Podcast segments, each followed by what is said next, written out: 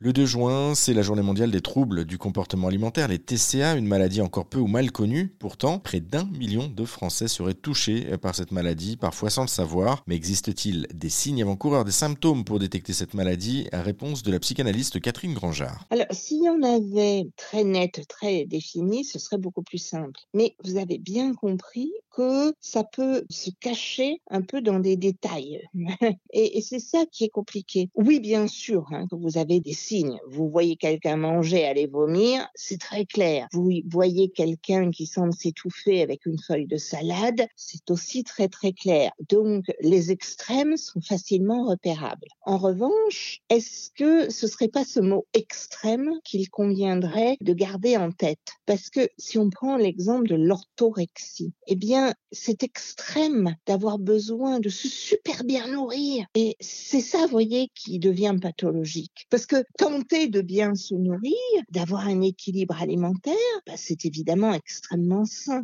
Comme bouger. Il y a beaucoup de gens qui ont compris les bienfaits de l'activité physique. Mais ceux qui ne peuvent pas ne pas passer trois heures par jour à se remuer, là, vous voyez, ils sont dans quelque chose d'excessif. Et dans les troubles du comportement alimentaire, puisque une journée a été créée, c'est tout de même pour souligner la gravité de cette présence de troubles du comportement alimentaire dans notre société, qui pousse aux troubles du comportement alimentaire parce qu'on ne se nourrit plus simplement. L'idée d'avoir un corps qui correspond à des modes est quelque chose qui induit du trouble du comportement alimentaire, qui entraîne un trouble de comportement alimentaire Normalement, l'alimentation est faite pour se nourrir parce qu'on en a besoin, c'est une énergie indispensable. Lorsque ce n'est plus ça, lorsque il y a d'un côté un désir de posséder un corps qui correspondent à des dictates et de l'autre côté euh, des publicités qui vous encouragent à manger toujours et toujours et toujours parce que c'est bon bon bon. Vous voyez le goût, le plaisir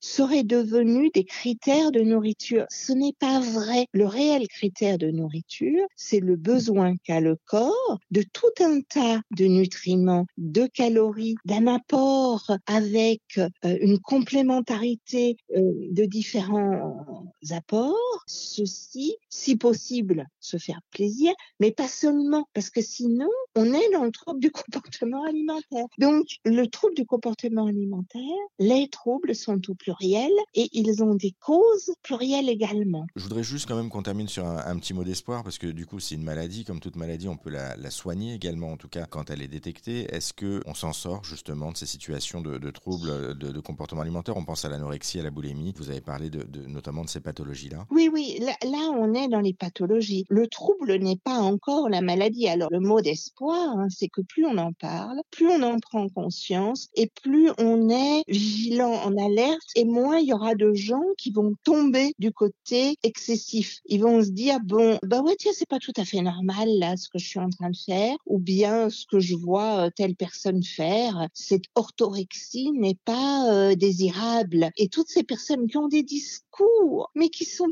logiques sur la qualité de leur alimentation, euh, c'est super important qu'elles puissent desserrer cet étau. Et du coup, eh bien, euh, écouter votre podcast. Et du coup, libérer la parole également et pourquoi pas aussi en parler autour de nous et à quelqu'un après euh, un peu plus spécialiste de, la question, notamment comme vous en tant que, que psychanalyste, on le rappelle. Oui, je pense qu'on peut en parler vraiment. Vous voyez, psychanalyste, ça veut dire que je m'intéresse au rapport qu'ont les personnes à elles-mêmes, à leur corps, etc., etc. Vous voyez, on peut parler des problèmes du corps et, et les résoudre. Si vous souhaitez approfondir le sujet, le 2 juin se déroule la journée internationale des du comportement alimentaire. Vous pouvez retrouver toutes les infos sur notre site internet erzen.fr.